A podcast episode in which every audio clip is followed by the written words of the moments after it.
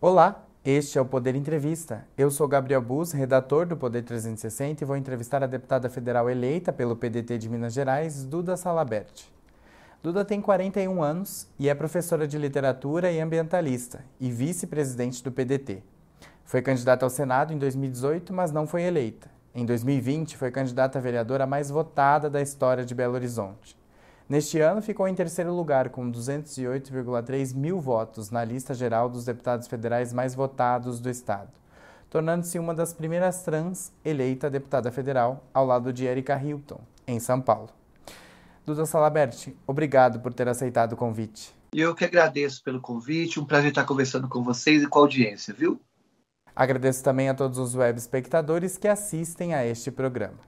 Esta entrevista está sendo gravada no estúdio do Poder 360, em Brasília, em 5 de outubro de 2022.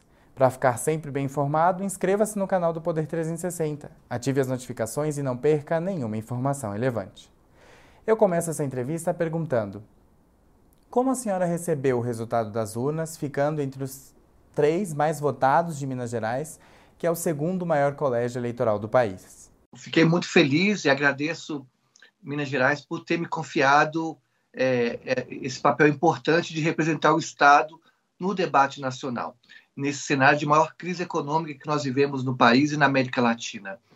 É, há que se dizer que eu fui a deputada federal mais votada da história de Minas Gerais, isso acho que é um pleito importante.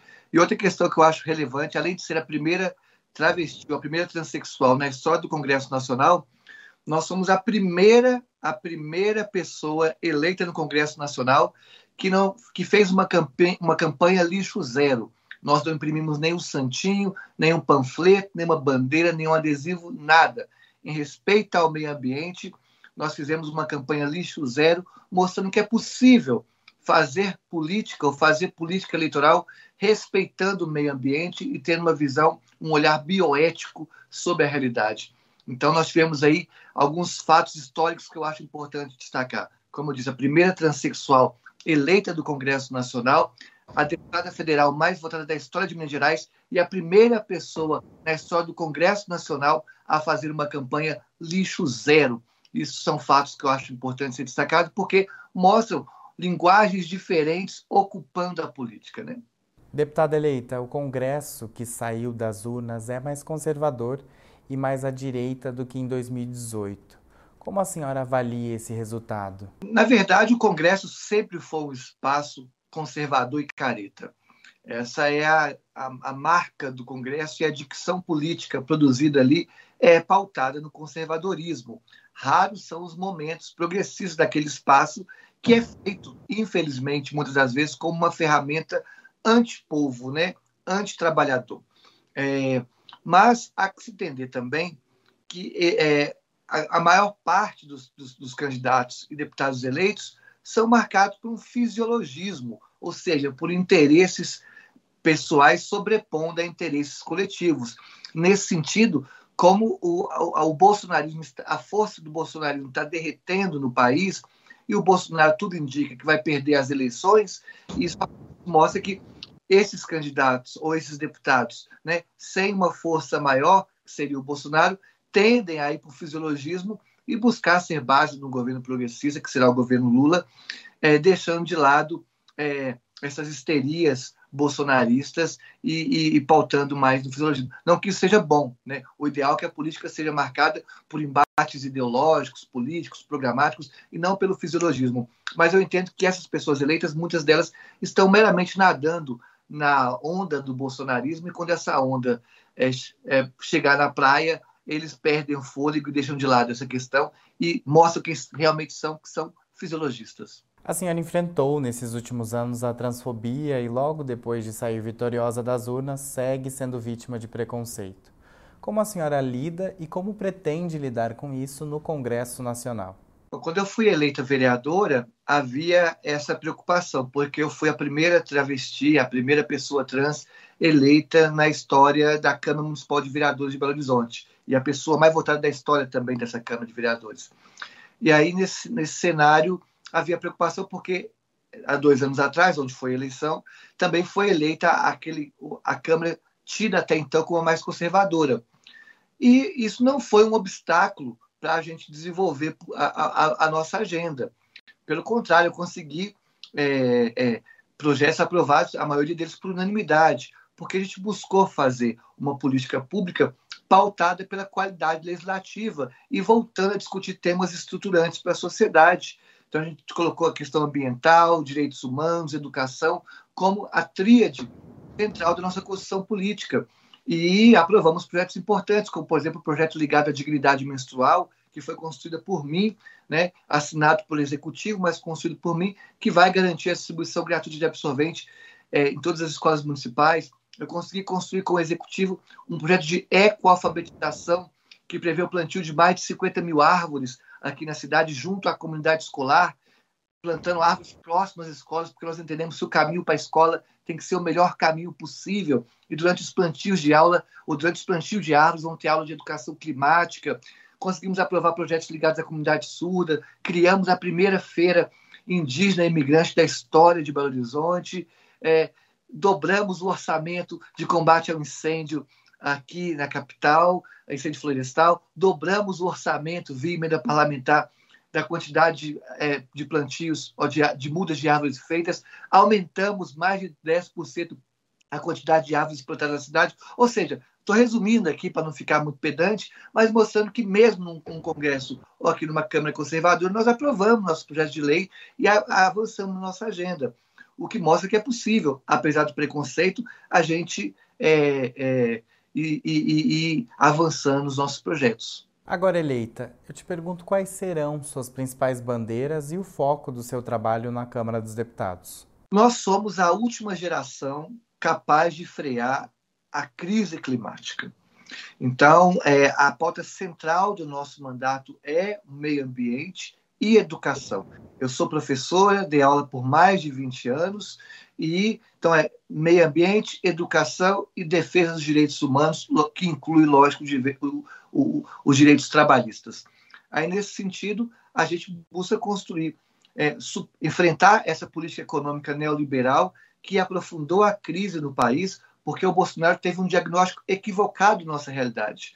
Nós vivíamos, em 2018, a maior crise do sistema capitalista desde 1930. E o Bolsonaro e sua equipe econômica tentaram resolver a crise do neoliberalismo com mais liberalismo, o que nos colocou hoje nessa maior crise da, da história. E essa crise assumiu um, um, uma faceta mais dolorosa porque ela foi aprofundada a partir de um olhar negacionista do Jair Bolsonaro, né, é, de enfrentamento à ciência e ataque aos cientistas, o que nos colocou nessa crise, porque nós sabemos que não existe outra forma do país crescer se não ter produzir ciência, tecnologia e inovação. Ciência, tecnologia e inovação se produz nas universidades públicas. E o que nós vimos no governo Bolsonaro e nos governos anteriores foram cortes terríveis na, na, na, na, universidade pública brasileira. Nós não vamos ficar mais ricos moendo as nossas montanhas e transformando nossos biomas em pastos para a pecuária. O Brasil tem que superar essa situação de neocolônia e entender, como dizia Darcy Ribeiro, no conceito de universidade necessária, que a universidade tem que ser a engrenagem central para o crescimento do país e para a soberania popular.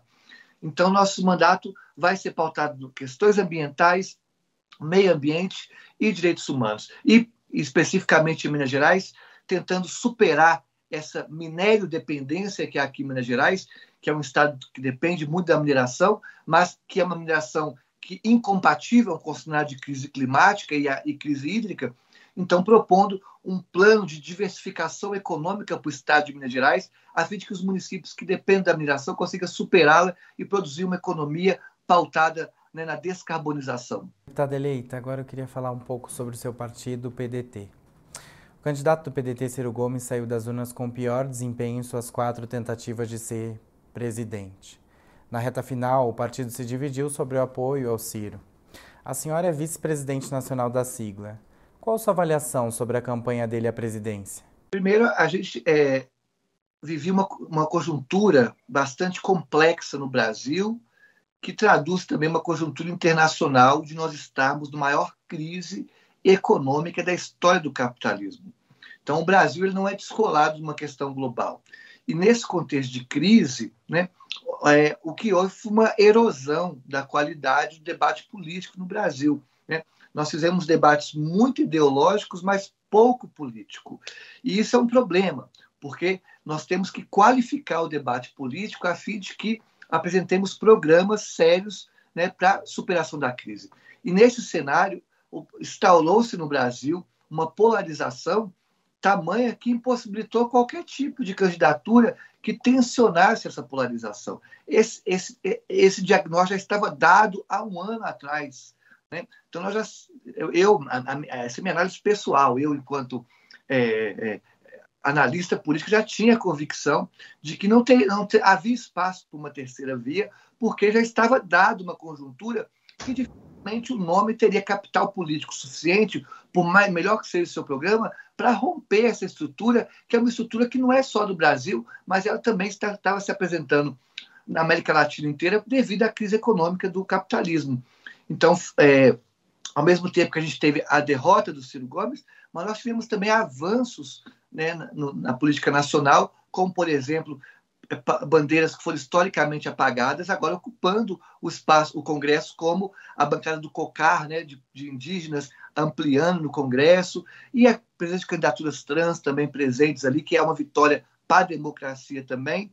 Enfim, o, as contradições do Brasil se materializaram nessa eleição, mas pautada, óbvio, na polarização que nós já tínhamos esse diagnóstico. Né? Qual é o PDT que vai chegar na Câmara em 2023? Mano, eu, eu não posso responder pelos outros camaradas, eu posso responder por mim. Quem vai chegar é uma, é, é uma parlamentar aguerrida que tem e carrega na sua construção todo uma, uma, um respeito ao brisolismo, ao que Leonel Brizola representou na política nacional, é, e voltando a discutir questões estruturais para o país né, como uma, a, é, revogar a emenda constitucional 95, congelou por 20 anos os investimentos em saúde, educação e moradia, revogar a Lei Candir, que isenta mineradoras de pagar impostos. As mineradoras moem as nossas montanhas, destroem os nossos aquíferos, aumenta, agudiza a crise climática e ainda não paga imposto. Né? Por causa da Lei Candir, vamos lutar para a revogação da Lei Candir, que Minas Gerais, só Minas Gerais, deixou de receber nos últimos 20 anos cerca de 100 bilhões de reais de impostos da mineradora, que poderia ser investido em diversos campos sociais. Né? Voltar a pautar uma reforma no sistema prisional. Nós temos a terceira maior população carcerária do mundo. E o sistema prisional, do jeito que ele é, é uma universidade do crime, é uma estrutura cara que não reabilita ninguém e é, sem dúvida, o espaço mais corrupto que há no Brasil voltar a discutir uma reforma urbana aqui em Belo Horizonte é um absurdo. Nós temos mais prédios e imóveis abandonados do que pessoas em situação de rua. E essa realidade não é só de BH, ela se materializa em todas as grandes capitais. Voltar a discutir reforma agrária, uma política nacional de redução de agrotóxicos, é, redução de impostos sobre frutas, legumes, verduras e produtos orgânicos. É essa, essas bandeiras que eu carrego. Resumindo aqui, o que nós vamos é para o enfrentamento a fim de construir políticas estruturantes para o país. Se o Congresso não deixar, conclamaremos o povo para a rua para mobilizar manifestações a fim de que nós consigamos, de fato, reformas estruturais desse país que não foram feitas nos últimos mandatos. Em caso de vitória do presidente Jair Bolsonaro, como que a senhora pretende fazer uma oposição responsável? Qualquer oposição ao Jair Bolsonaro por si só já é responsável. Qualquer oposição ao Jair Bolsonaro por si só é responsável.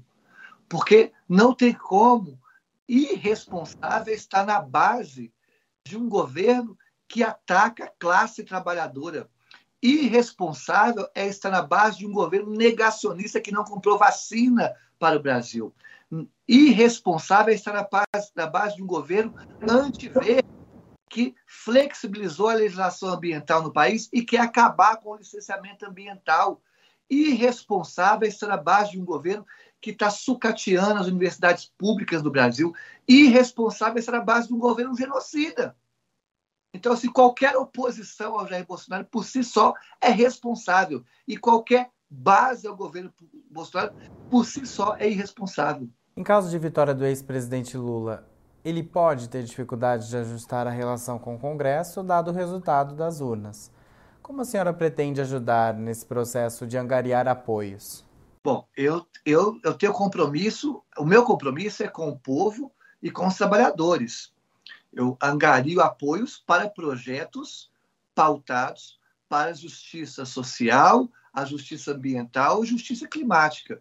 Para esses projetos, conte comigo para apoio. Agora, é, é, tem, tem, há que se ver os projetos que irão, que irão chegar. Nós não esquecemos que o vice né, é, o, é, o, é o, o Alckmin. Né? Então, assim, a gente está construindo uma, querendo construir uma agenda progressiva, progressista para o Brasil e para esses projetos que têm como base o respeito à, à classe trabalhadora, ao meio ambiente e aos direitos humanos, nós vamos articular e usar a experiência que nós tivemos aqui como vereadora e a votação expressiva que nós tivemos de me tornar deputada federal mais votada de Minas Gerais, para poder articular no Congresso Nacional e pavimentar o caminho para que esses projetos sejam aprovados. E como que a senhora pretende angariar apoios em torno dos seus projetos com é, partidos mais à direita que talvez não sejam tão ligados às propostas da senhora?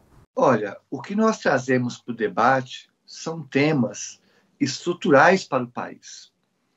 É, no, o maior enfrentamento que nós vamos ter é com a bancada ruralista, né, que se coloca como uma, bancada, de certo modo, irresponsável por endossar uma política né, de desmonstalização ambiental. Mas nós temos em nosso favor, tragicamente, não gostaria de ter isso em favor, mas tragicamente nós temos em nosso favor uma crise climática que que está solapando a vida do povo brasileiro e que nós, e que nós nem estamos nem conseguimos mensurar impactar a realidade né, da, da economia no país nos próximos anos. Então, esses deputados que são contrários a qualquer tipo de, de, de, de mudança na legislação ambiental, eles vão ser cobrados pela própria população, vão ser cobrados pela própria realidade que está posta.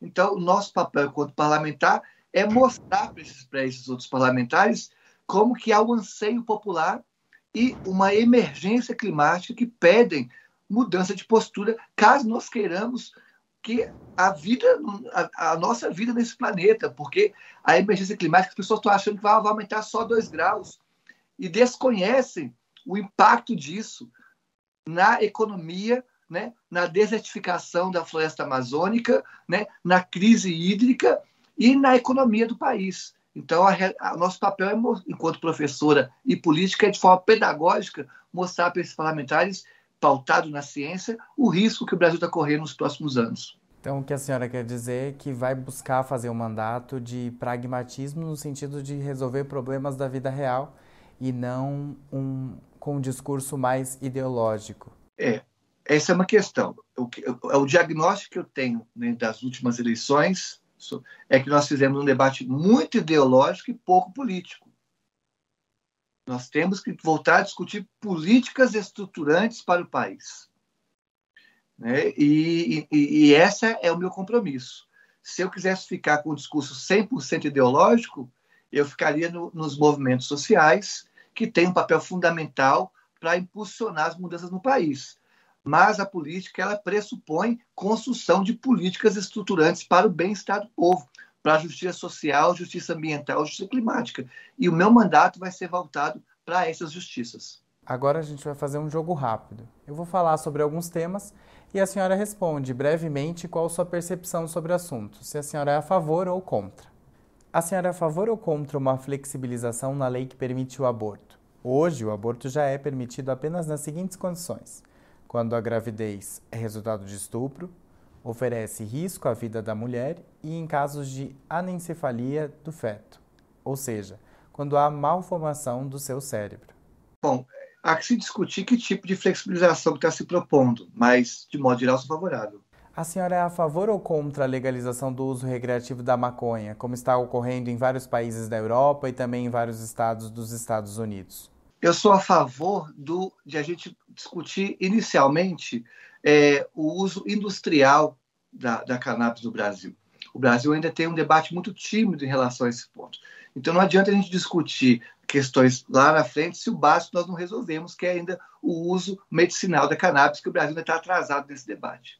E do cânhamo também como um elemento importante o uso industrial e o uso é, clínico da cannabis, o Brasil ainda não avançou. Então, se discute o recreativo, sendo que a base não foi feita ainda.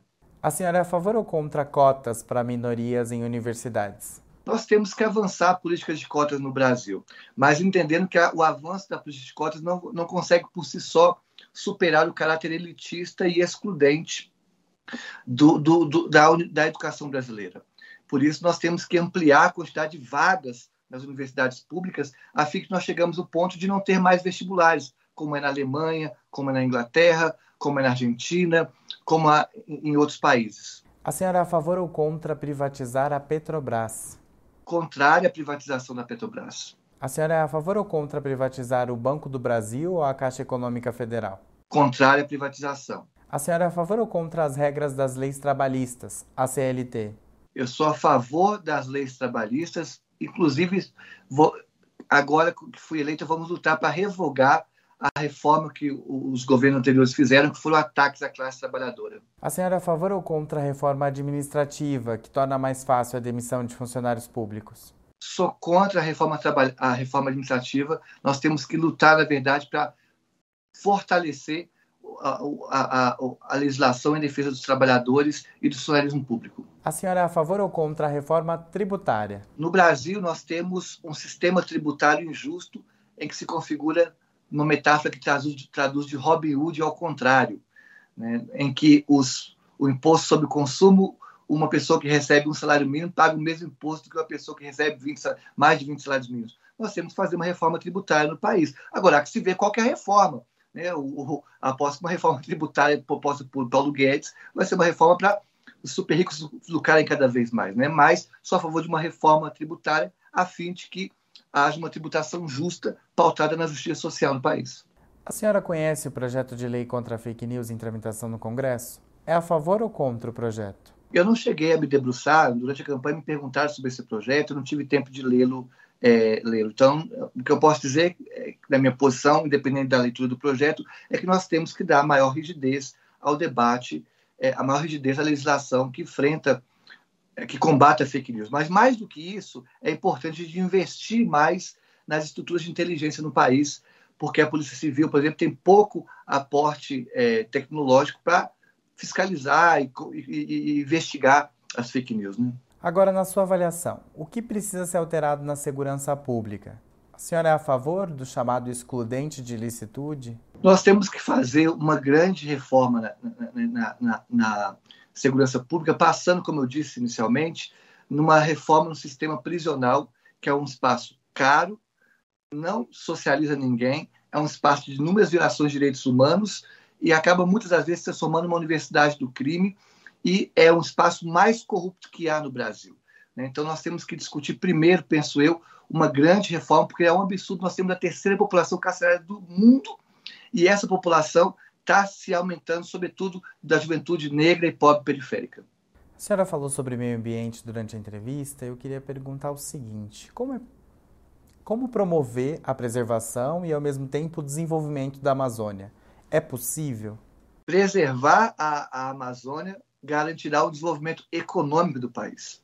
Na verdade, o que se tinha antes era uma visão torta sobre, a, sobre, sobre questões ambientais. E hoje, quanto mais se preserva questões o meio ambiente, mais o Brasil tende a lucrar é, é, de diversas formas, desde tratados e acordos internacionais até a, a ecoturismo e outros processos que são importantes da preservação ambiental. Chega ao final esta edição do Poder Entrevista. Em nome do Jornal Digital Poder 360, eu agradeço a deputada federal eleita Duda Salabert. Eu que agradeço. Um beijo para os companheiros e companheiras. Agradeço também a todos os web espectadores que assistiram a este programa. Essa entrevista foi gravada no estúdio do Poder 360, em Brasília, em 5 de outubro de 2022. Para ficar sempre bem informado, inscreva-se no canal do Poder 360, ative as notificações e não perca nenhuma informação relevante. Muito obrigado e até a próxima!